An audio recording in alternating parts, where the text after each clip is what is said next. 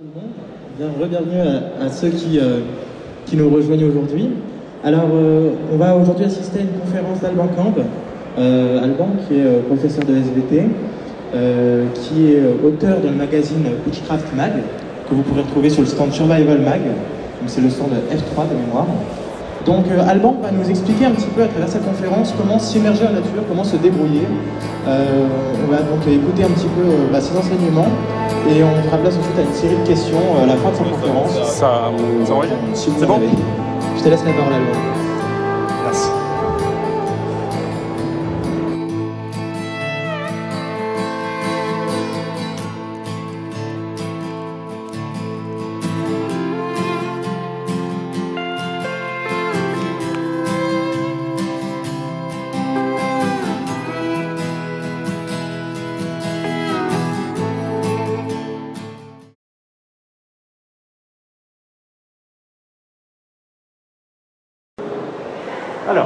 D'être venus euh, aussi nombreux aujourd'hui. Et euh, vous voyez qu'il se produit en fait ce que tout conférencier peut redouter euh, avant de commencer euh, un exposé, c'est que le PowerPoint ne fonctionne pas. Donc ça, c'est formidable. Je ne sais pas si on a une télécommande pour faire passer également. Donc c'est manuel, ok, on est en mode low-tech, c'est parfait. Alors, cette conférence qui s'intitule, vous voyez, Seul, avec de gros guillemets, dans la nature, fait écho en fait à des questions que je reçois énormément depuis deux ans, notamment à la faveur des différents confinements. Je reçois énormément de questions pour savoir comment on peut se reconnecter à la nature, comment on peut s'immerger en pleine nature et comment on peut euh, renouer avec certaines euh, connaissances de nos ancêtres. Donc c'est ce que je vous propose aujourd'hui, euh, de vous donner quelques pistes pour aller vous-même pratiquer ce que l'on peut- appeler le bushcraft, c'est-à-dire l'art de vivre dans les bois, en quelque sorte. Alors, je m'appelle Alban Camp, donc je n'ai pas un CV à rallonge avec euh, des stages commando dans le passé, je ne me suis jamais écrasé sur une île déserte et je n'ai jamais survécu à quoi que ce soit. Je suis simplement euh, professeur de sciences de la vie et de la terre dans un collège en Normandie et euh, je suis auteur naturaliste. Donc à l'heure actuelle, j'ai publié une dizaine d'ouvrages, toujours sur le thème de la nature, toujours sur le thème de lire et comprendre les signes qu'elle nous offre. Et vraiment, mon travail, c'est ça, c'est de- d'identifier des ressources et d'être capable d'interpréter ce qu'il y a derrière. Donc, euh, je suis auteur naturaliste, je collabore à différents magazines, notamment Survival Magazine, que vous connaissez peut-être, et le tout nouveau Bushcraft Magazine, dont le numéro 1 vient juste de paraître. Et euh, j'ai donc quelques livres sur le bushcraft et la navigation naturelle à mon actif. Je vous en reparlerai. Alors, dans cette conférence, je vous propose d'aborder euh, trois questions. Alors, tout d'abord, comment s'immerger en pleine nature? Qu'est-ce que ça signifie et qu'est-ce que ça peut nous apporter? Comment se préparer pour aller ensuite s'enfoncer dans les bois Vous allez voir qu'il y a différentes activités qu'on peut faire, mais il faut prendre cer- certaines précautions. Et enfin, le gros de mon travail, c'est s'approprier le monde naturel et essayer de comprendre ce qui nous entoure. L'image de fond que vous voyez là, en fait, euh, ça peut vous sembler anodin, mais euh, ces arbres nous disent déjà que le nord est à gauche de la photo et le sud est à droite. Je vous réexplique ça plus tard. Alors, qu'est-ce que ça signifie s'immerger en pleine nature? Il peut y avoir tout simplement des balades. Vous avez peut-être euh, déjà fait une petite balade, ne serait-ce que dans un parc, hein, si vous êtes citadin, déjà pour euh, vous rapprocher de certains éléments naturels. Vous pouvez entamer certaines randonnées, vous partez à la journée avec euh, le petit pique-nique, la gourde, et vous profitez d'un bon bain de nature. Ou alors vous pouvez vous lancer dans ce qu'on appelle les bivouacs. Le bivouac, en gros, c'est vous vous enfoncez dans la nature, vous prenez le temps d'allumer un petit feu, de vous préparer un café, éventuellement vous passez la nuit sur place, vous dormez dans les bois, et là ça demande déjà certaines compétences. Enfin, pour valider toutes les compétences que vous allez pouvoir, euh, vous allez pouvoir acquérir dans la pratique du bushcraft, on peut se lancer dans ce qu'on appelle les treks. Alors, trek ou euh, longue randonnée en bon français, c'est-à-dire que vous partez pour un long voyage à pied, vous dormez dans la nature et vous essayez d'être le plus autonome possible, en termes de nourriture, en termes d'eau. Donc ça, forcément, ça demande une bonne préparation. Je voudrais juste euh, aborder rapidement les bienfaits d'être dans la nature. Alors, euh, vous avez déjà probablement entendu parler de ce qu'on appelle les bains de forêt avec des gros guillemets. En japonais, euh, le Shinrin-yoku. Cette discipline, en fait, c'est un terme un peu pompeux pour juste dire aller dans les bois. Tout de suite, on visualise les câlins aux arbres, euh, marcher pieds nus dans la mousse, euh, etc., se laver avec de la boue. Euh, c'est pas du tout le cas. En fait, c'est simplement aller dans les bois, ressentir le côté paisible du chant des oiseaux, le vent dans les arbres, tout ça, tout ça. Le bushcraft et les sorties donc, où vous pratiquez réellement certains gestes vous apportent une certaine activité physique. Vous allez marcher, vous allez peut-être porter un sac à dos qui est assez lourd, donc il faut une bonne condition. Et après, tous les travaux que vous allez réaliser autour du camp, comme la fonte du bois, la découpe, euh, etc., tout ça va vous demander une certaine énergie et bien sûr, il faut s'entretenir. C'est pour ça qu'un bon exercice de prophylaxie avant de vous enfoncer dans ce genre de, de pratique, c'est déjà de faire un minimum de sport. Je vous ai parlé des treks euh, il y a un instant. Euh, ne le tentez pas si vous n'avez aucune endurance. Euh, j'ai fait l'erreur de partir avec deux personnes qui n'étaient absolument pas préparées. Je peux vous dire que traverser l'Écosse, ça a été compliqué. On a également un gros bénéfice sur ce qu'on appelle la régulation hormonale. Alors comme ça, ça vous paraît anodin. Il faut juste savoir que notre corps est réglé pour fonctionner sur environ 24 heures. C'est légèrement plus. C'est ce qu'on appelle les rythmes circadiens. Tous les jours, nous avons tous l'opportunité de remettre à zéro nos cycles circadiens pour réguler notre sommeil, nos humeurs, notre euh, capacité physique à réparer nos blessures. Et ces deux moments pour réguler nos cycles circadiens, c'est le lever du soleil, les quelques heures où le soleil se lève, et les quelques heures où le soleil se couche. Puisque dans nos rétines, nous avons des cellules qui vont capter cette qualité de la lumière, non pas la quantité, mais la qualité de la lumière, c'est-à-dire les couleurs en gros du rayonnement, et qui vont envoyer l'information à des glandes dans notre cerveau qui vont sécréter plus ou moins de mélatonine.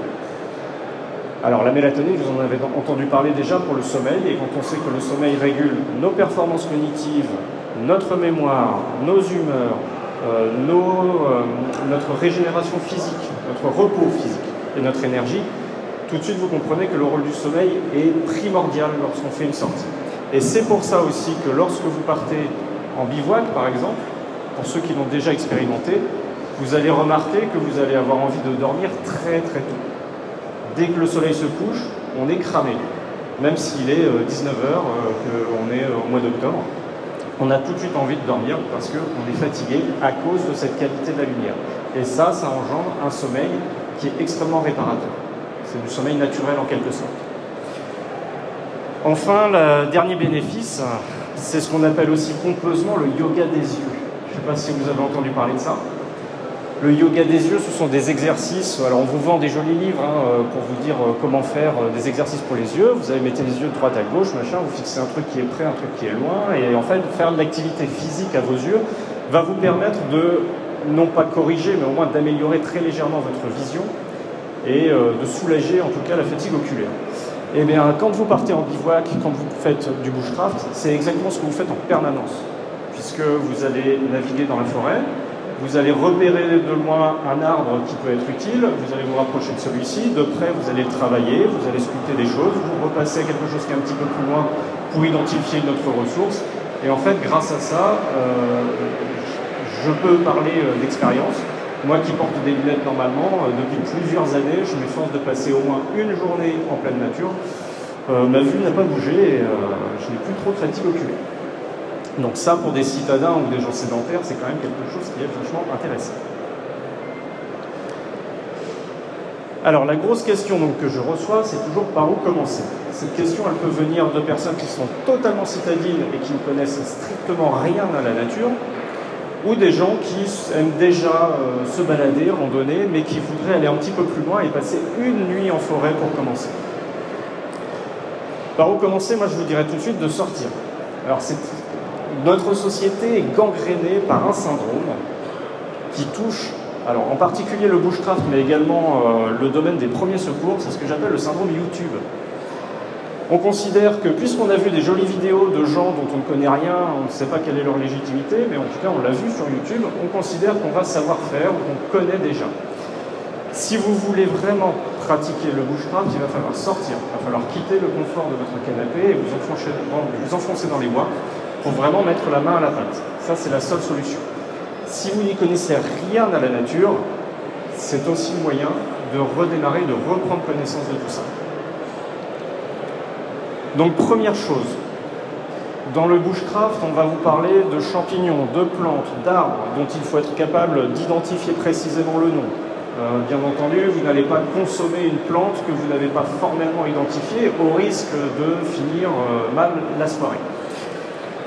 Avant même d'essayer de repérer les différentes espèces de plantes bien précises, essayez déjà de repérer les différentes catégories de ressources. C'est tout bête, hein, mais certaines personnes ne savent pas le faire. Essayez d'apprendre à repérer les mousses, à repérer les fougères, différencier les différentes plantes. Vous avez des plantes qui sont herbacées, vous en avez d'autres qui vont former des buissons, vous en avez d'autres qui sont épiphytes, qui vont pousser sur d'autres plantes ou sur des rochers. En fait, simplement en aiguisant votre regard comme ça, vous allez pouvoir euh, démarrer votre apprentissage de tous les caractères importants en botanique pour différencier les ressources. Et là, je ne vous parle que des plantes, je ne vous parle même pas des champignons qui sont un domaine autrement plus complexe et autrement plus utile. Ensuite, plutôt que de vous lancer directement dans l'apprentissage de toutes les espèces de votre région, il va falloir essayer de dégrossir le travail en apprenant des familles. Les familles, ce sont des ensembles d'individus qui partagent des caractères en commun. Et les familles, là, je vais vous en présenter deux. L'image ne vient pas, c'est le régisseur qui n'est pas attentif. Là, vous voyez, vous avez deux plantes qui ne, se ressemblent pas vraiment, puisque les, feuilles, les fleurs sont différentes, les feuilles sont différentes, mais en réalité, elles partagent des caractères communs. Elles ont une tige qui est carrée et creuse. Tige à section carrée, creuse. Lorsque vous les froissez, elle dégage une odeur assez, euh, assez marquée. Et ça, ça nous fait dire que c'est de la famille des lamiacées. Alors, ça paraît être un gros mot comme ça, mais en fait, vous savez déjà que dans cette famille des lamiacées, il n'y en a quasiment aucune qui est toxique. Donc vous pouvez déjà vous lancer dans la consommation de ces plantes-là, même si vous n'êtes pas capable d'identifier tout de suite l'espèce qui est présentée. À gauche, vous avez un lamier blanc. Ça passe pour être une ortie, donc euh, si vous voulez faire des tours de magie, vous plongez les mains dedans et vous dites que vous ne vous faites pas piquer. Et à droite, vous avez le lamier pourpre. Donc vous voyez la tête qu'ont ces plantes-là. Cette tête est totalement différente d'une autre famille Ici, on a euh, un arbuste qui porte des épines, une fleur avec cinq pétales, symétrie radiale, avec beaucoup d'étamines, là, les petites choses oranges au milieu. Ça, ça vous fait dire que c'est la famille des rosacées. Les rosacées sont intéressantes puisqu'elles vont produire des fruits qui sont comestibles. Donc déjà, dégrossir le travail avec les familles. Et ensuite, l'objectif ultime, c'est de devenir un ou une naturaliste. Le naturaliste, ce n'est pas celui qui va connaître toutes les plantes, tous les champignons, tous les animaux, tous les arbres de sa région. C'est juste quelqu'un qui est capable de connaître, grosso modo, ce que la nature a à offrir. Donc, à la différence d'un spécialiste qui connaît beaucoup de choses dans un domaine très réduit, je pense, je pense, à mon humble avis, que le bon pratiquant de bushcraft devrait être un naturaliste, quelqu'un qui connaît peu de choses, mais dans beaucoup de domaines différents. Alors, avant de vous lancer, bien sûr, il va falloir se préparer. Et la préparation, vous allez voir, elle est euh, réduite. En fait, il n'y a que deux domaines de préparation sur lesquels il faut bosser avant de s'immerger en pleine nature correctement. Premier domaine de préparation, on vient d'en parler, c'est se former à reconnaître les ressources naturelles. Là, vous voyez vous avez un champignon avec une couleur vraiment criarde. C'est ce qu'on appelle le polypore soufré. C'est un champignon comestible. Ça peut paraître contre-intuitif puisque, en fait, euh, dans beaucoup de stages de survie, dans des manuels et puis même le fameux test officiel de comestibilité universelle, on vous dit que les couleurs fluo dans la nature sont synonymes de toxicité. C'est bidon. Ça veut dire que dans ce cas, vous ne mangeriez pas les fraises et les tomates, qui sont rouges. Et là, vous avez un champignon qui est non seulement comestible, mais qui en plus est médicinal et peut vous aider à allumer le feu. Donc vous avez une ressource qui est vraiment très intéressante sur le terrain. Deuxième domaine de préparation, du coup, ça va être la formation en termes pratiques. Tous les gestes et savoir-faire que vous allez apprendre à faire. Donc par exemple, allumer le feu, ça fait partie des compétences les plus fondamentales pour être capable de vous immerger en pleine sécurité. Donc, ce que je défends moi, ce n'est pas de la survie en pleine nature, c'est juste du loisir, le plaisir de s'immerger en pleine nature, le plaisir d'y aller en toute sécurité. Et c'est pour ça que, de façon pragmatique, là je me permets de parler de survie, dans nos contrées, donc en France, en Europe de l'Ouest, à mon humble avis, il n'y a que trois compétences à maîtriser pour pouvoir s'immerger en pleine nature de façon sécuritaire et pragmatique. Donc trois compétences pour survivre si jamais quelque chose tourne mal. La première de ces compétences, c'est être capable de soigner, se traiter ou traiter quelqu'un qui est blessé. Si vous y allez tout seul, bien sûr, il faut être capable de vous traiter vous-même. Et là, c'est vraiment de la prophylaxie. C'est-à-dire que vous devez être capable d'utiliser du matériel de premier secours, puisque, regardez, à chaque fois que je fais une sortie, c'est avant ça, à chaque fois que je fais une sortie, je m'équipe de ma petite trousse de secours, puisque j'emporte avec moi des haches, des scies, des couteaux, bref, des trucs qui coupent et qui potentiellement peuvent faire des dégâts. Donc pour faire face aux premières urgences, une coupure grave, euh, une amputation, ce genre de truc, j'ai sur moi un matériel minimal qui vraiment là traite les premières urgences. Je ne vous parle pas de bobologie, les petites coupures, les petites ampoules, etc. Ça, c'est un autre sujet. Mais pour les sujets graves, il faut être capable de se traiter en première urgence. La bobologie, justement, ça par contre, ça peut être traité avec des expédients naturels. Quand vous connaissez certaines plantes, certains champignons, vous allez être capable de réagir. Par exemple, ici, un polypore du boulot, un champignon qui pousse sur les bouleaux, pour traiter les petites coupures. La deuxième compétence pour vous tirer d'affaire si vraiment quelque chose tourne mal, c'est être capable de s'orienter, la navigation. Alors la navigation, c'est un sujet qui me passionne, en particulier ce qu'on appelle la navigation naturelle, l'art de s'orienter sans boussole, sans GPS, juste en lisant les signes de la nature. Vous avez tous la mousse qui vient à l'esprit, désolé de vous l'apprendre, c'est un peu bidon, ça ne fonctionne pas en forêt. Ça fonctionne sur un support isolé, mais dans la forêt, ça ne fonctionne pas. Dans la forêt, il faut trouver euh, d'autres signes, et là, quand vous regardez cette image, en fait, il y a deux indications. Déjà, vous avez un tronc blanc qui montre que cet arbre est un bouleau. Les bouleaux sont des arbres qui sont très appétants en termes de lumière, donc ils vont se développer essentiellement sur la lisière sud des forêts. Donc déjà, on sait qu'on est plutôt dans la partie sud de la forêt. Et en plus, au pied de ce bouleau, vous avez un monticule de petites aiguilles, là, ce qui est une fourmilière. Les fourmilières s'installent également plutôt au sud des arbres. Donc là, on sait que la photo a été prise plutôt en regardant vers le nord. Et la dernière compétence pour être capable de se tirer d'affaire si jamais quelque chose doit partir en cacahuète, ce serait être capable d'allumer le feu l'humain est le seul animal capable d'allumer le feu sur Terre. Donc, si vraiment tout tourne mal, le feu peut vous permettre de vous réchauffer, de purifier de l'eau et surtout de vous signaler au secours. Être capable d'allumer un feu, pour rajouter ensuite des végétaux bien verts dessus, vous allez dégager un gros nuage de fumée blanche et comme ça vous pouvez vous signaler au secours. De toute façon, euh, dites-vous bien que si euh, si les secours détectent un feu en pleine forêt, ils ne vont pas forcément y aller pour vous, ils vont au moins y aller pour éteindre le feu avant que ça s'étende. Donc c'est une compétence qui peut vous, qui peut vous tirer d'affaire. Donc, ensuite, bien entendu, il y a l'histoire de l'équipement. Alors l'équipement, ça déchaîne les passions sur Internet, sur YouTube, on envoie des catalogues partout, vous voyez que tout le salon n'est fait que d'équipement, et pourtant, moi ce que je défends, c'est le minimalisme le plus total. Alors, en termes d'équipement, en réalité, si vous vous débrouillez bien, vous pouvez vous en tirer à moins de 100 euros pour faire vos bivouacs. Moi, quand j'ai commencé, j'avais un équipement misérable. Le premier de ces équipements, c'est vraiment le couteau. Alors là, vous voyez le couteau euh, qui est mon interprétation du couteau outdoor euh, idéal dans le cadre de ma pratique. Je ne dis pas que c'est euh, ce qui va vous correspondre.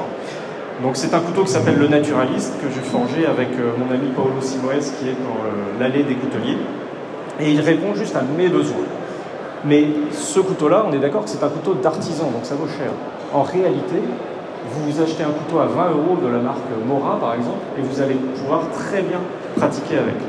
C'est juste que le dos de la lame vous empêchera de gratter euh, la pierre à feu pour allumer votre feu, donc il faut lui mettre un petit coup de pierre de pierre à affûter. Donc ce qui est important, c'est de ne pas tomber dans l'excès. C'est justement, euh, justement ce que je voulais signaler. Donc un couteau pour commencer, ça suffit. Ensuite, on va euh, pouvoir investir dans une pierre à briquet de bonne qualité. Euh, là, je ne peux que vous recommander les pierres à briquet de la, de la marque Light My Fire. Ça vaut même pas 20 euros aussi et ça vous fera le job. Et avec ça, déjà, vous allez pouvoir vous amuser comme des petits fous dans la forêt à essayer de mettre le feu partout. C'est mon petit côté pyromane, moi j'adore ça. Mais surtout, en fait, grâce à ça, vous allez déjà être attiré vers toutes les substances qui peuvent vous paraître un peu sèches, fibreuses, aérées, qui permettraient de créer des flammes. Et rien que ça, ça va vous amener au contact de la nature, au contact des ressources. Ensuite, vous pourrez bien sûr investir dans un petit peu plus de choses. Vous voyez que là, j'ai ce qu'on appelle, avec des gros guillemets encore une fois, un collier de survie, qui en réalité je porte à la ceinture parce que j'ai pas envie de m'étrangler sur une branche. Ce collier de survie comporte un tout petit couteau, une pierre à briquet, une petite lampe de poche, parce que quand il fait nuit, euh, on est bien content dans la forêt d'avoir ça, surtout quand il n'y a pas de lune. Le sifflet pour se signaler si jamais il y a un problème, et une petite boussole.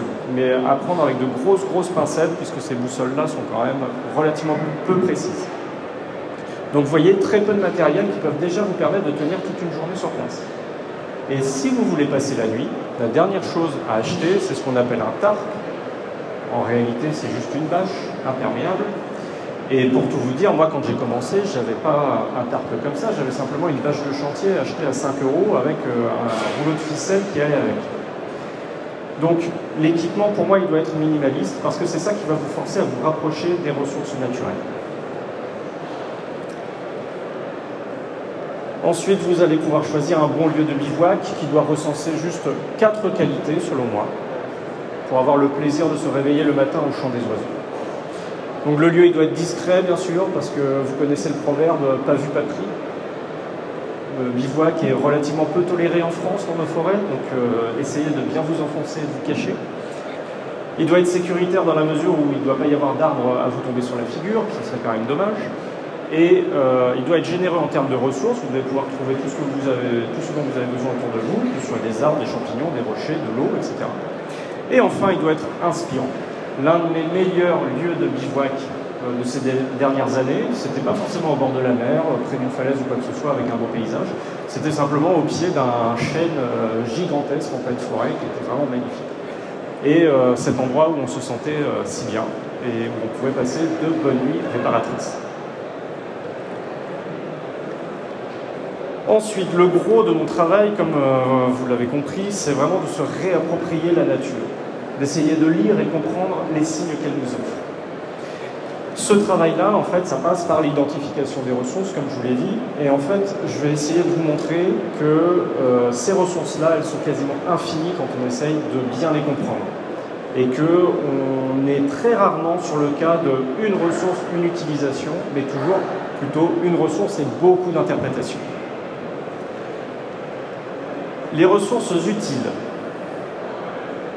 Parmi les catégories de ressources utiles dans la nature, on est d'accord qu'on a déjà parlé des plantes, on a parlé des champignons, mais on pourrait également rajouter les algues et les lichens. Les lichens, ce sont ces espèces de taches de couleur qui poussent sur les arbres ou les rochers. Les algues, on en voit parfois des traînées euh, sur euh, les trous, et je vous en reparlerai juste après. Mais ce serait oublier toute une autre catégorie de ressources, que sont les animaux, vous avez vu que les fourmilières, les fourmis peuvent nous indiquer euh, l'orientation, où est le sud, où est le nord. Sachez également au passage que les fourmis sont comestibles et qu'elles ont un délicieux goût de chips au vinaigre. On peut utiliser également les roches, avec, euh, vous le savez tous, le silex, mais en fait, il y a plein d'autres roches qui sont extrêmement utiles. Le silex peut être remplacé par du quartz, par exemple. On peut utiliser de la pyrite, de la marcassite, il faut savoir juste les identifier pour allumer un feu. Le ciel nous fournit des tonnes de renseignements sur l'environnement, que ce soit la météo qui, s'annonce, que ce soit l'orientation, mais également euh, la localisation des forêts, de la mer ou euh, des villes. En fait, en lisant le ciel et en lisant en particulier les nuages, vous pouvez avoir une cartographie du sol qui est en dessous. Et donc ça, c'est ce qu'on appelle vraiment la navigation naturelle. Et enfin, la ressource la plus utile sur le terrain, qu'il faut savoir manier avec une grande précaution, c'est bien l'eau que l'eau, lors de vos sorties, ce sera toujours le facteur limitant. À raison, de 1 kg par litre, vous comprenez très vite qu'il est compliqué d'emporter beaucoup d'eau, surtout si vous faites des sorties de plusieurs jours.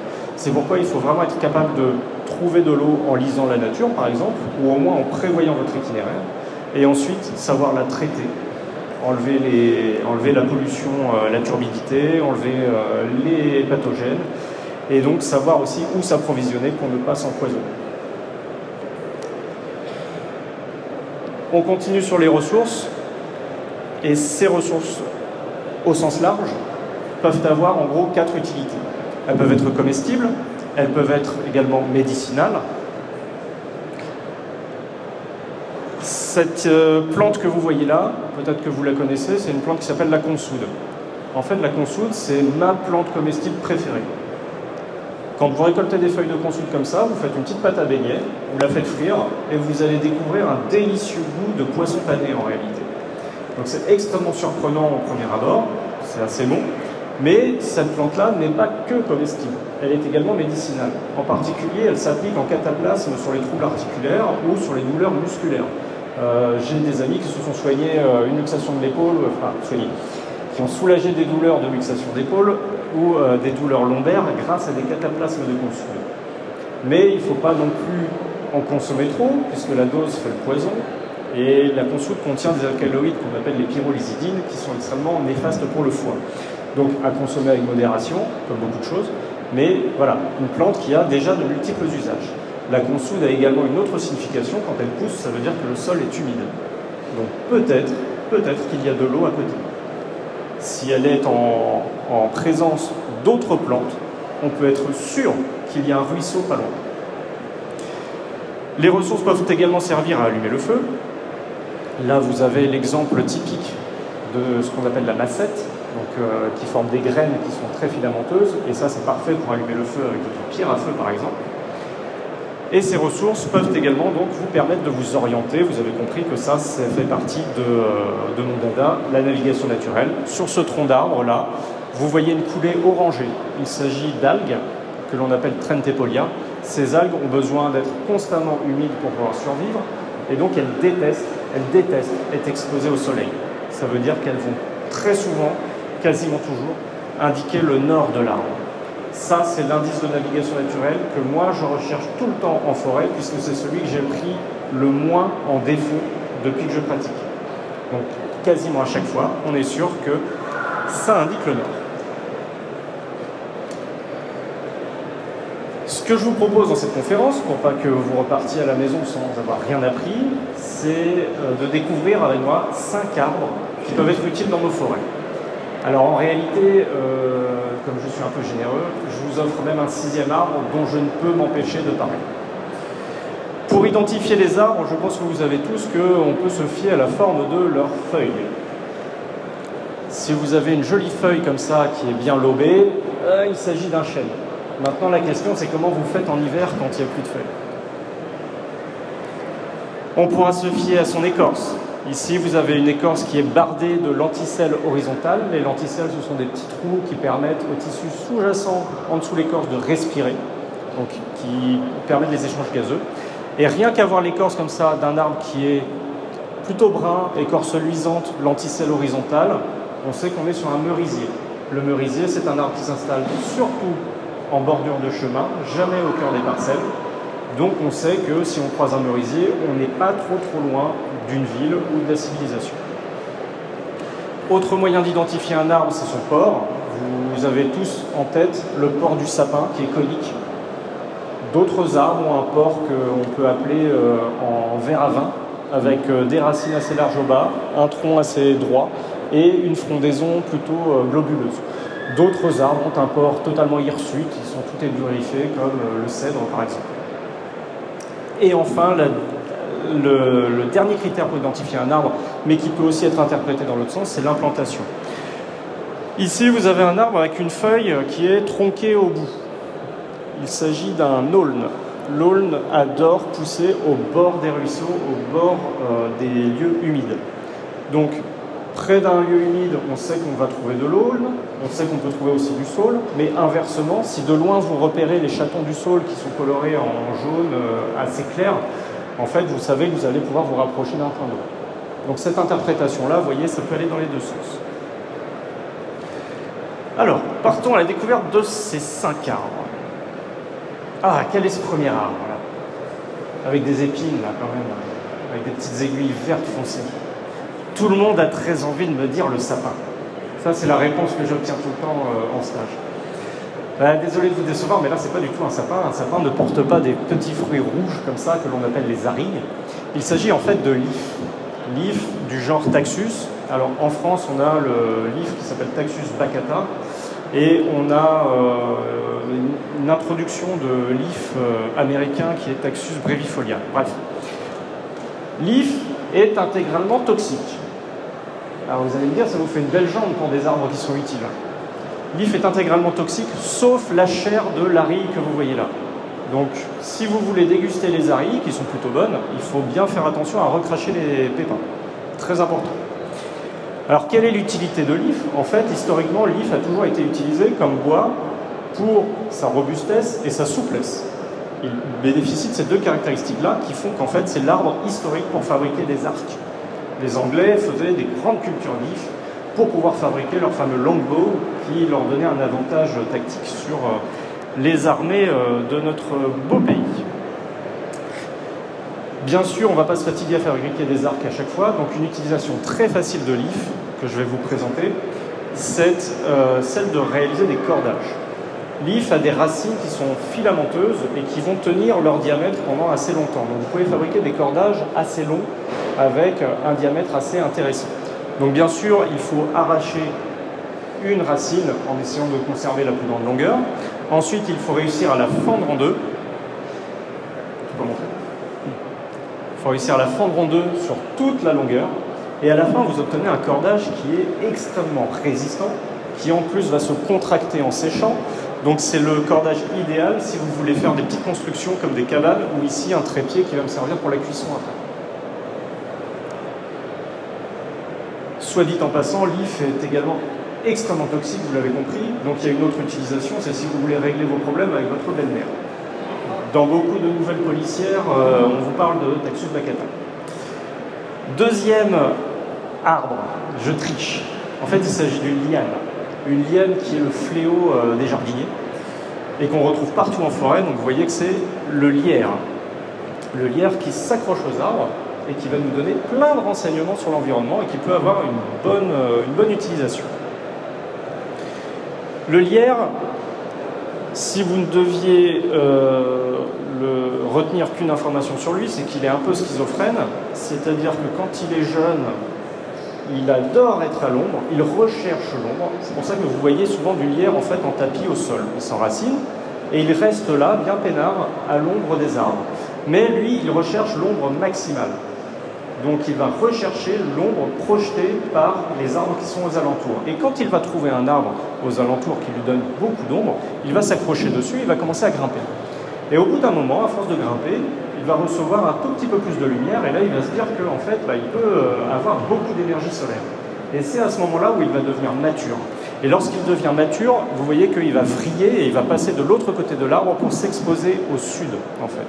Donc c'est une boussole naturelle dans la mesure où du côté où vous voyez euh, gros, la grosse tige de lierre bien enracinée sur l'arbre, on est plutôt au côté nord, côté euh, peu exposé au soleil, ombragé.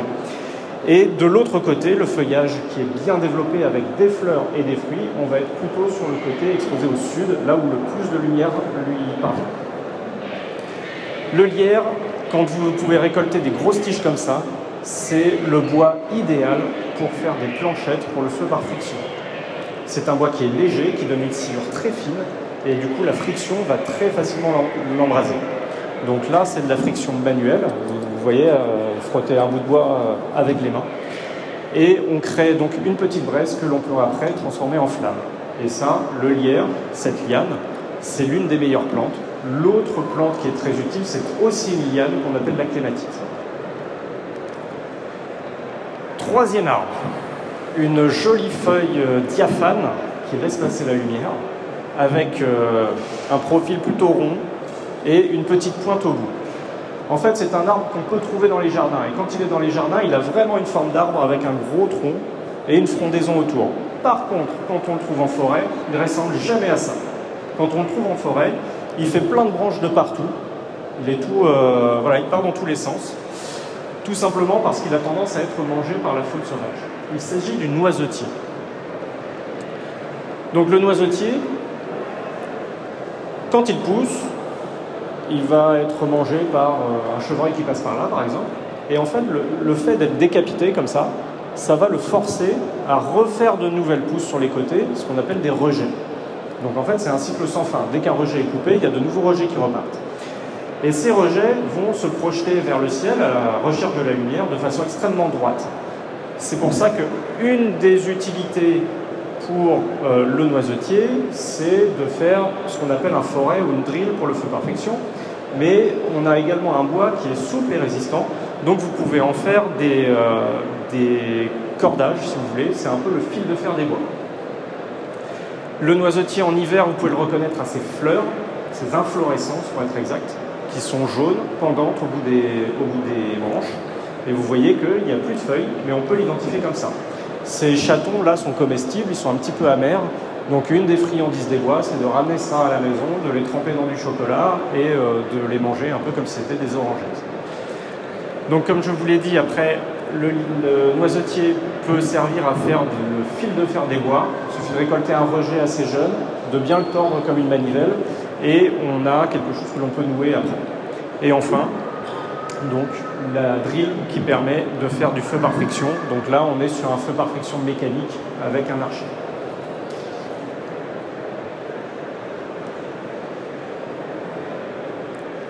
Un autre arbre qui est extrêmement courant dans nos forêts, mais dont il faut se méfier. Alors une jolie feuille dans, à bord et surtout qui est gaufrée. On voit qu'entre chaque nervure, il y a un petit relief. Ça, c'est le charme.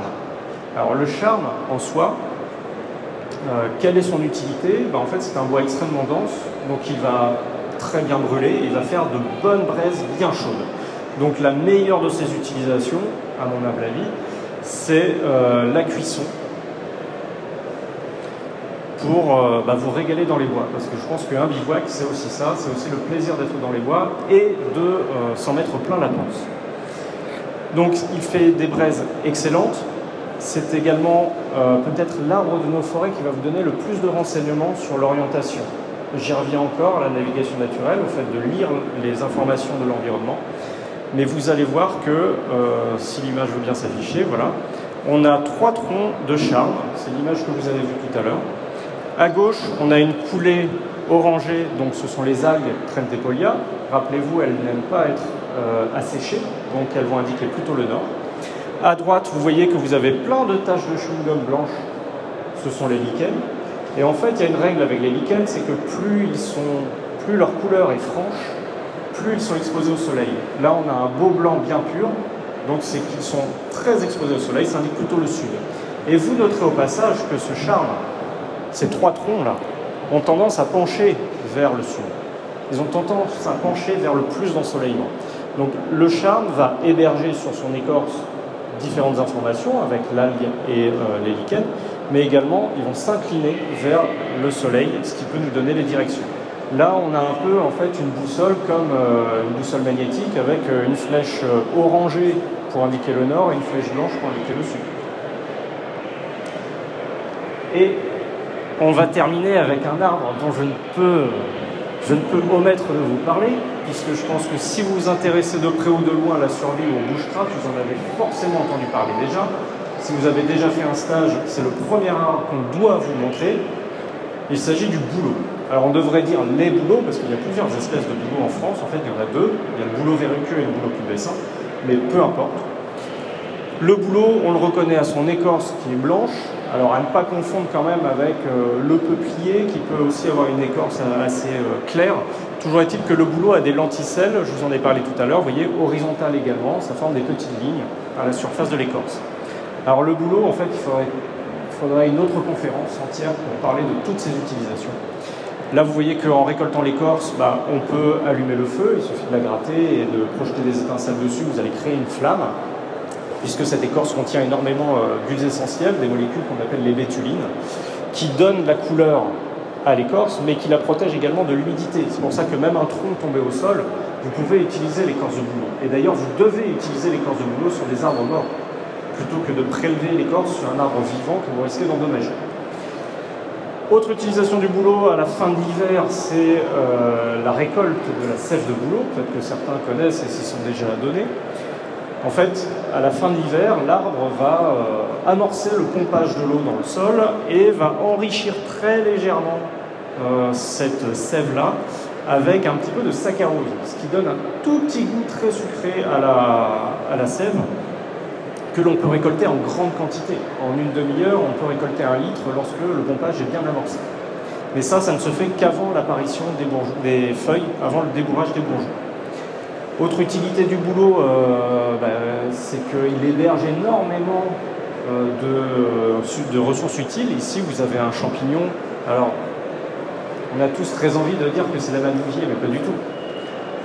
Il s'agit du, euh, du polypore marginé, qui peut nous servir à allumer un feu, mais l'amadouvier, le fameux champignon qui sert à allumer un feu, pousse également sur le boulot, et euh, le polypore du boulot, donc le champignon qui pousse sur les boulots, sert aussi à allumer le feu, et en plus il est médicinal et il est euh, passablement comestible, on va dire.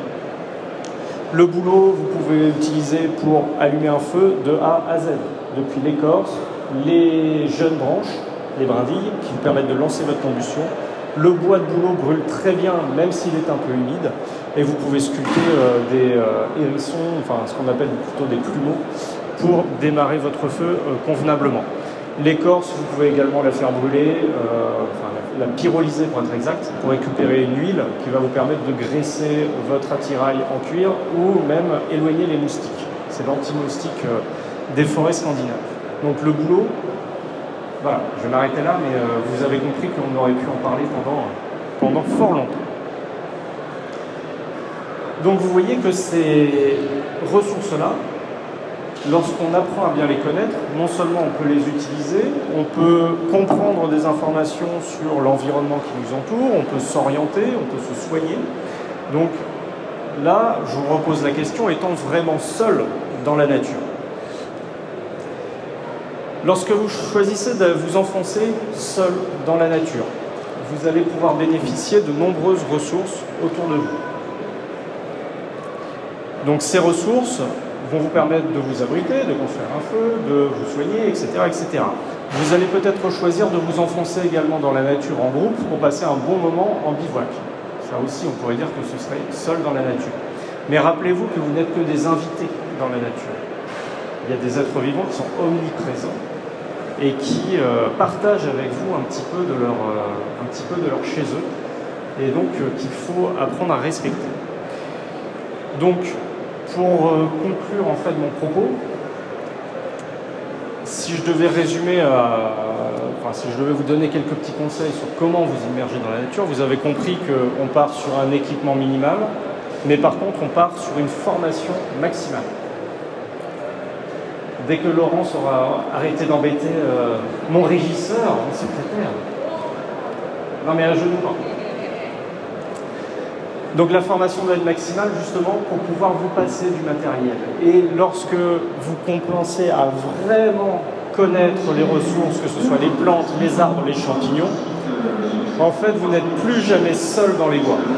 Vous êtes entouré de vieux amis que vous connaissez intimement et, qui vont vous rendre des services. Et je pense justement que devenir naturaliste, c'est la meilleure façon d'apprendre à connaître la nature et à mieux la respecter. Parce que c'est quand on connaît ses richesses qu'on a envie de la préserver.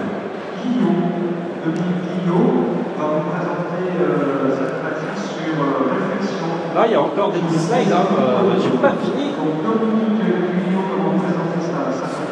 Donc, si le sujet vous intéresse, je vais vous rediriger vers deux ressources. La première de ces ressources, c'est Bushcraft Magazine qui vient juste de sortir là au mois de mai, que vous allez pouvoir découvrir sur le stand de Survival et de Bushcraft Magazine justement. Donc euh, dans Bushcraft Magazine, vous allez trouver tout un panel d'auteurs qui chacun a sa spécialité. Vous allez trouver ce qu'on appelle la technologie primitive, vous allez trouver euh, du naturalisme, justement, savoir identifier euh, certains animaux, vous allez trouver du pistage, vous allez trouver des recettes de cuisine avec des plantes sauvages. Et euh, la deuxième ressource vers laquelle je vous dirige, c'est euh, ce gros projet que j'ai mené là depuis euh, quelques années, qui s'appelle le Grand Guide du Bushcraft, justement pour proposer aux gens toutes les clés nécessaires pour s'immerger en pleine nature et pour se reconnecter avec elle. Le Grand Guide du Bushcraft, c'est le guide que moi j'aurais voulu avoir quand j'ai débuté, mais c'est aussi le guide qui va permettre aux néophytes de débuter, mais aux plus aguerris de découvrir de nouvelles ressources naturelles, parce que c'est ça mon travail. C'est vraiment d'identifier les ressources de nos forêts. J'attire juste votre attention sur le fait que beaucoup de livres de survie sont en fait des traductions nord-américaines ou scandinaves. Ce qui veut dire que vous allez trouver des plantes, des arbres, des champignons et parfois même des roches que l'on ne trouve pas dans notre pays. Moi, le gros de mon travail depuis des années, ça a toujours été de, de me tourner vers ce que l'on peut avoir dans les forêts françaises. Et justement, dans le grand guide du bushcraft, j'ai essayé de mettre le plus possible de ces ressources-là.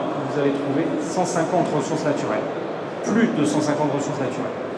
Donc ce guide-là, euh, il me tient à cœur parce que j'ai été également entouré d'auteurs qui, euh, bah, comme par exemple Laurence qui est venu déranger ma conférence là, euh, qui connaissent bien leur sujet et on a réussi à proposer quand même un guide qui est extrêmement accessible et extrêmement riche, donc avec plus de 150 ressources naturelles, plus de 120 techniques et bricolage, 34 conseils de terrain issus des expériences et donc 7 spécialistes qui viennent apporter leur éclairage également sur la discipline.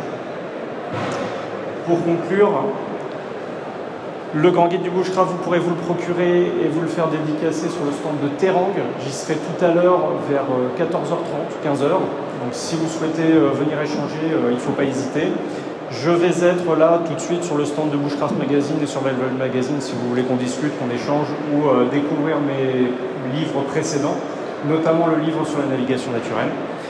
Et euh, je vous laisse donc euh, le QR code qui euh, peut-être, s'il veut bien fonctionner, va vous rediriger vers mes ressources, donc mon site, mes podcasts, mes vidéos sur YouTube.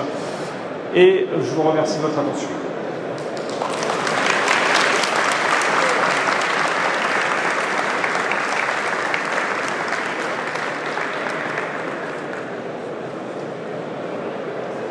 Des petites questions, c'est ça? Bah, une petite séance de questions-réponses pour ceux qui veulent. Dès que le micro va fonctionner.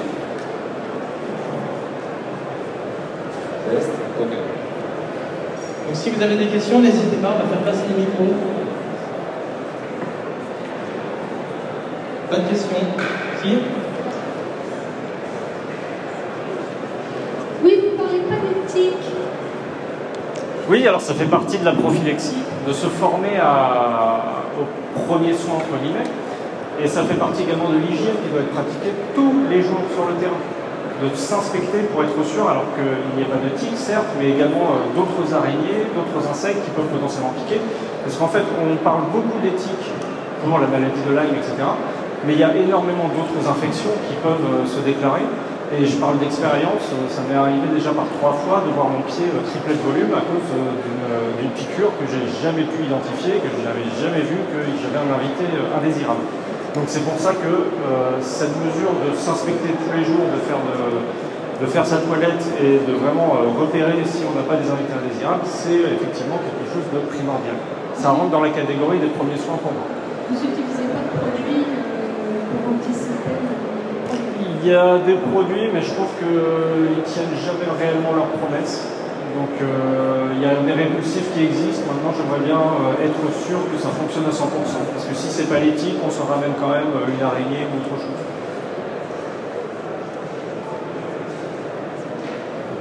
Question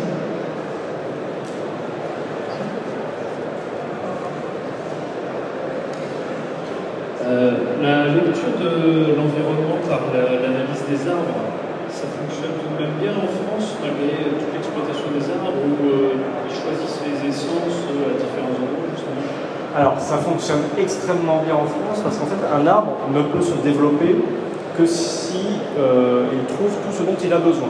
Ce dont il a besoin dans le sol, ce dont il a besoin dans l'air, donc le degré d'exposition et l'humidité par exemple, mais également s'il n'est ni trop ni trop peu exposé au vent. Donc ça fonctionne. Euh, ça fonctionne dans les anciens paysages, ça fonctionne dans les nouvelles forêts. Mais bien entendu, euh, ces histoires de monoculture avec l'exploitation forestière peuvent brouiller le message. Mais toujours est-il que ça fonctionne. Lorsque vous faites une randonnée, observez bien le paysage autour de vous et en fait, euh, grâce à vos connaissances en navigation naturelle, vous allez pouvoir déterminer si à cet endroit-là il va y avoir de l'eau, si à cet endroit-là on va plutôt marcher dans du sable par exemple, des couches géologiques différentes. Donc toute cette analyse-là, effectivement, ça, demande beaucoup de connaissances, mais ça fonctionne très bien. Et je dirais juste qu'on ne va pas se limiter aux arbres, on va également utiliser tous les indices qui sont au-dessus, comme par exemple les nuages, euh, ou euh, il y a même la couleur de l'air en fait qui peut nous renseigner sur les particules de suspension. D'accord, merci. Donc Oui, donc au final, même par l'ONF, tous ceux qui exploitent les, arbres, tout ça c'est respecté pour. Enfin, la lecture est, bonne parce que là on respecte du coup l'environnement. Le terme respecter me dérange un peu, mais je ne vais pas, m'apesantir sur le sujet. Mais bon, sachez qu'en gros ça fonctionne. C'est juste qu'il faut euh, effectivement être prudent. De toute façon, si vous voyez des arbres qui sont tous plantés en randonnion, euh, euh, une belle forêt bien droite, bien propre, où vous vous dites que tout ce qui manque, c'est une petite dalle de béton pour que tout soit nickel, c'est que forcément, c'est pas naturel. Mais on essaye, bien sûr, de toujours faire pousser les arbres là où ils peuvent pousser, sinon ça n'a aucun intérêt. Merci.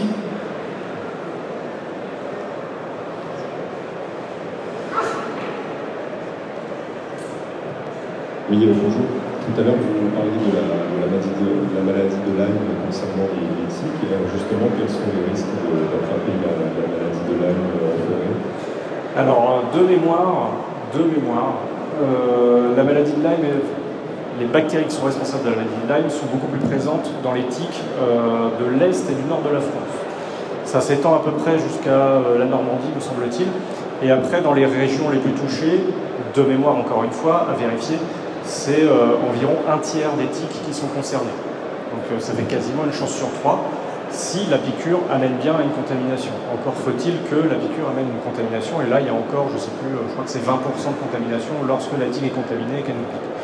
Donc euh, ces risques-là, ils existent, bien sûr, il faut prendre toutes les mesures nécessaires, mais normalement, avec une bonne inspection, comme je disais tout à l'heure, on retire la tique à temps et on a encore une bonne quinzaine de jours pour pratiquer une médication euh, si vraiment il y a besoin. Euh, on se réfère au médecin, au médecin traitant et normalement il n'y a pas de souci.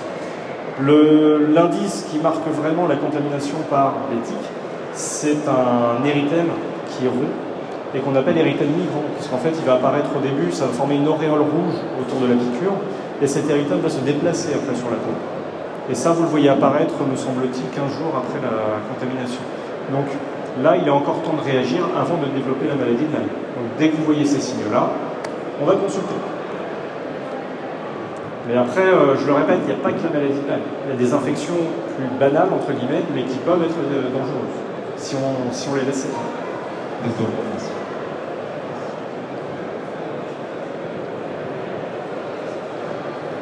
Bonjour à merci pour le partage. Euh, j'ai une question pour un néophyte est-ce que tu as des recommandations de localisation? Enfin, du forêt possiblement dans les alentours de Paris, avec des facilités d'accès ben, Je vais te donner la même réponse que je donne à tout le monde, et en particulier euh, au public euh, parisien. Déjà, une première chose, c'est simplement aller au bois de Vincennes. Juste marcher, se balader, identifier deux, trois plantes, etc. Parce que là, on est dans un environnement qui est vachement accessible et, mine de rien, où il y a assez de richesse. Donc, euh, dans le bois de Vincennes, tu trouveras des bouleaux, des chênes, tu auras du lierre qui fonctionne en boussole naturelle comme ça, tu auras des lichens, etc. Ensuite, petit à petit, si tu veux t'éloigner, alors il y a la forêt de Fontainebleau qui est très réputée. Euh, moi, il y a quelques années, je n'habitais pas de ce côté-là, j'habitais du côté de Saint-Germain-en-Laye, et c'est là où j'ai fait le plus de, sorties. Donc la forêt de Saint-Germain est très bien. Et si tu veux un bel endroit pour faire des randonnées et même bivouaquer, tu as la forêt de Chevreuse, qui est magnifique. Parce que c'est une vieille forêt qui a été relativement peu exploité euh, dans, les, dans les temps récents. Et du coup, tu as euh, une grande richesse là-bas de plantes euh, comestibles, médicinales, boussoles, etc. Merci beaucoup.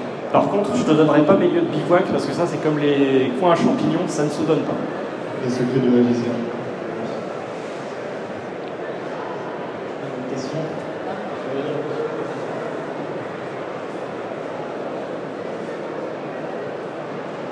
bonjour, merci pour la conférence. Euh, je voulais savoir pour euh, la présentation tout à l'heure, pour un néophyte, quelqu'un qui commence et qui s'intéresse un peu au sujet, en dehors de bushcraft que vous avez présenté, qu'est-ce que vous auriez d'autres informations pour un peu se cultiver, se renseigner sur euh, ce thème Pour se renseigner sur, pardon Ce thème, sur le sujet du humanisme, tout ça. Tout ça.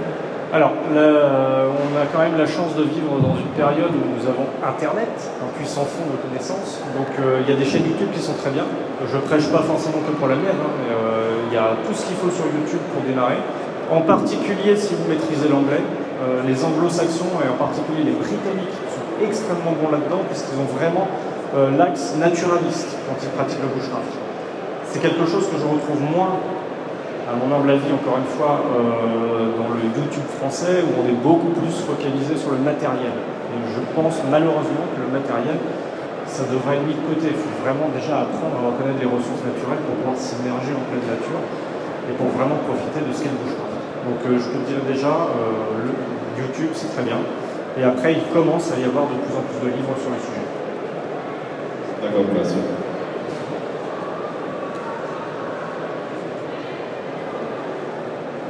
Bonjour, merci beaucoup. Euh, je voulais savoir si votre guide il était compatible avec, euh, avec la faune d'Espagne. Alors, la faune, euh, pas forcément, parce que la faune ce sont les animaux, mais par contre la flore, oui. Euh, oui, en gros, c'est vraiment euh, la, flore de l'Europe de l'Ouest. Donc, euh, vraiment notre partie. Donc, en Espagne, vous allez trouver euh, tout ce que je peux présenter, à l'exception peut-être de certaines zones humides, parce qu'en Espagne, il y a quand même beaucoup de zones arides. Donc, normalement, oui, ça doit être compatible.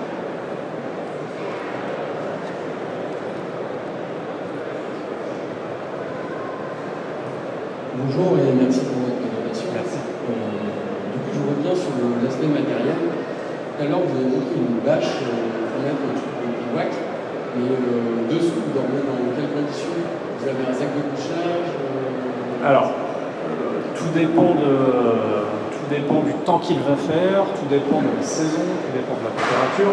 Mais en gros, moi, quand j'ai commencé, j'avais juste un sac de couchage tout pourri d'une euh, grande surface à bas coût que je ne citerai pas.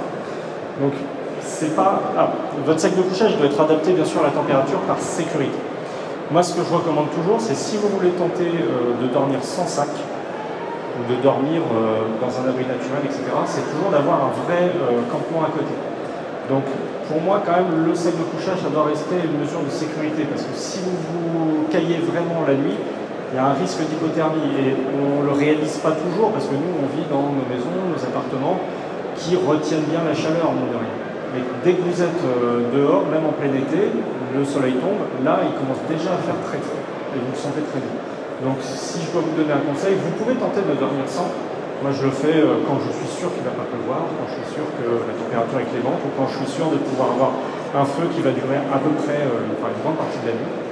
Mais si vous voulez tenter l'expérience, ayez toujours une solution de secours avec un vrai système de campement à côté.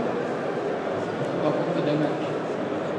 Si le hamac, je l'utilise quand j'ai vraiment envie d'être euh, peinard et de ne pas laisser trop de traces au sol. Donc, euh, dans un stage, par exemple, j'utilise ça pour euh, respecter l'environnement. Mais le hamac, pour moi, ça reste superflu, on va dire. C'est du matériel en plus. Et il y a un proverbe, c'est le confort se porte. Donc, c'est du matériel en plus, qui fait du poids en plus dans le sac à dos. Si on peut l'éviter, enfin, je l'évite. Merci. Je vais rebondir sur la question de l'avant, je pense que ça a été à moitié répondu. Euh, au niveau de votre livre, est-ce que ça couvre la zone plus précisément méditerranéenne qui est très spécifique euh, Alors relativement, euh, j'ai envie de dire euh, relativement peu pour vraiment le pourtour méditerranéen, euh, enfin le sud de la France. J'ai de la famille dans le sud de la France, donc je vois très bien les garrigues, etc. Alors il y, y a toutes les plantes aromatiques que l'on peut connaître. Par contre, forcément, dans un livre, on peut caser que certaines doses de connaissances. Donc moi, je suis breton de base, donc toutes les plantes de Bretagne, du littoral, ça, vous êtes sûr de les trouver. Vous allez même trouver des algues, des coquillages, etc. Euh, en fait, on va rester euh, sur toutes les plantes et les arbres et les champignons que vous pouvez trouver dans les forêts au sens large. Une partie de ces ressources-là que vous pouvez trouver en montagne, une partie sur le contour méditerranéen, une partie vraiment au littoral. Donc on a essayé de saupoudrer un peu euh, partout en France, mais bien sûr, la spécificité de certains milieux, on ne peut pas rentrer dedans trop précisément. Mais vous allez quand même trouver des plantes du contour méditerranéen. Merci. Bonjour Alain.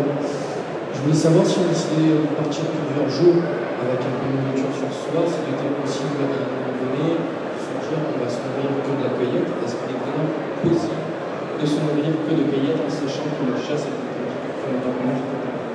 Alors, je vous donne encore une fois euh, ma réponse, et je ne dis pas que c'est la réponse euh, officielle et que c'est la vérité. Vous allez déjà devoir considérer que vous partez plusieurs jours, ça veut dire euh, randonnée et bivouac.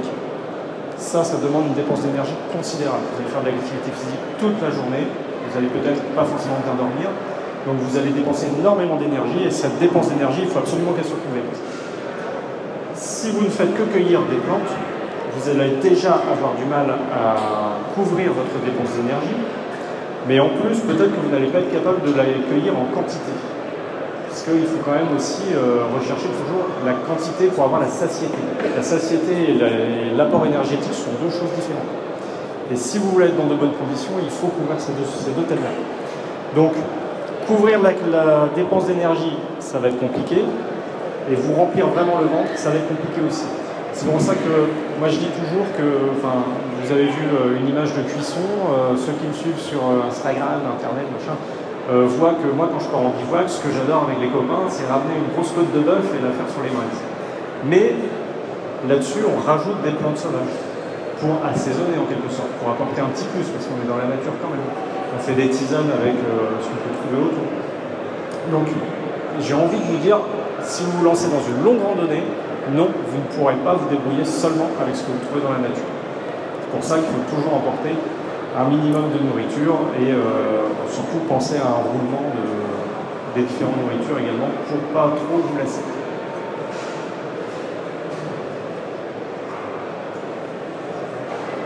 Est-ce qu'on a d'autres questions? Monsieur là-bas.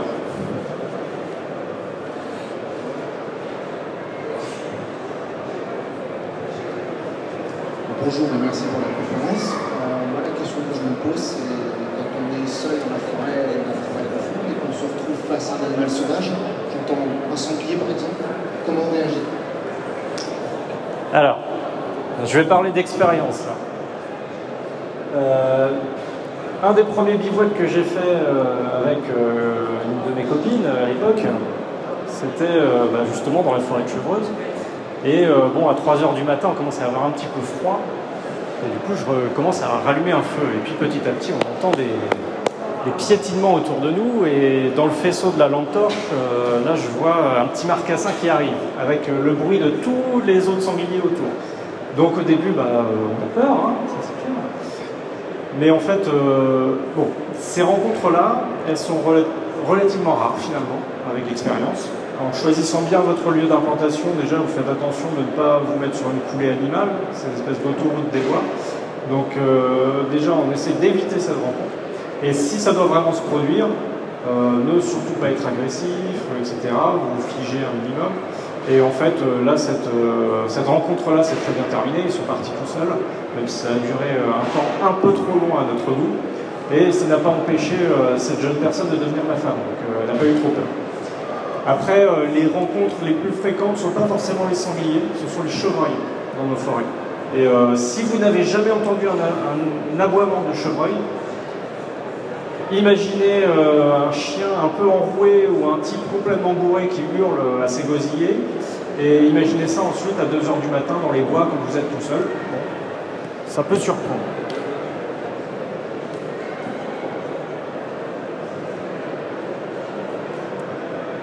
Est-ce qu'on a d'autres questions Ah. Ah, vous êtes arrivé à bon port finalement. Moi j'ai une question, c'est que j'ai travaillé dans les Israéliens, euh, dans un château, et on m'a dit de ne pas manger les fraises de bois à cause des renards. Est-ce que c'est vrai? Alors, c'est euh, c'est un autre problème de contamination, qu'on appelle une zoonose, une contamination qui se transmet par les animaux. Alors, quand on vous dit à cause des renards, en fait, c'est à cause des excréments de renards qui peuvent euh, transmettre une maladie qui s'appelle l'échinococose. Donc, il est vrai qu'on pourrait être contaminé, et euh, l'échinococose, en gros, sont des kystes qui vont se développer dans les poumons ou dans le foie et qui peuvent mener, euh, au bout de quelques années, à la mort, hein, tout simplement. Il y a même des kystes qui se développent parfois dans le cerveau, donc là, c'est encore pire. Donc effectivement, il faut éviter de ramasser des fruits sauvages ou des plantes sauvages que l'on ne va pas cuire, que l'on va consommer cru, euh, près des lieux de passage, près des coulées animales. dès qu'on sait qu'il y a du passage, on évite de les manger. C'est pour ça qu'en fait, moi, ce que je fais, c'est que je consomme quasi exclusivement des plantes que je vais cuire. Ou alors, si vraiment c'est une plante qui est sur un talus, où je suis sûr qu'il n'y a aucun animal qui, descend, je vois mal un renard monter sur le talus, se mettre de côté pour euh, déféquer et puis euh, repartir. Voilà, donc c'est les seules précautions que je prends. Après, encore une fois, je ne dis pas que ça va vous préserver de tout. Et peut-être que dans quelques années, j'aurai l'échinococose, l'échinococose, je sais pas. Et c'est qu'on m'a dit des trucs toujours plus haut.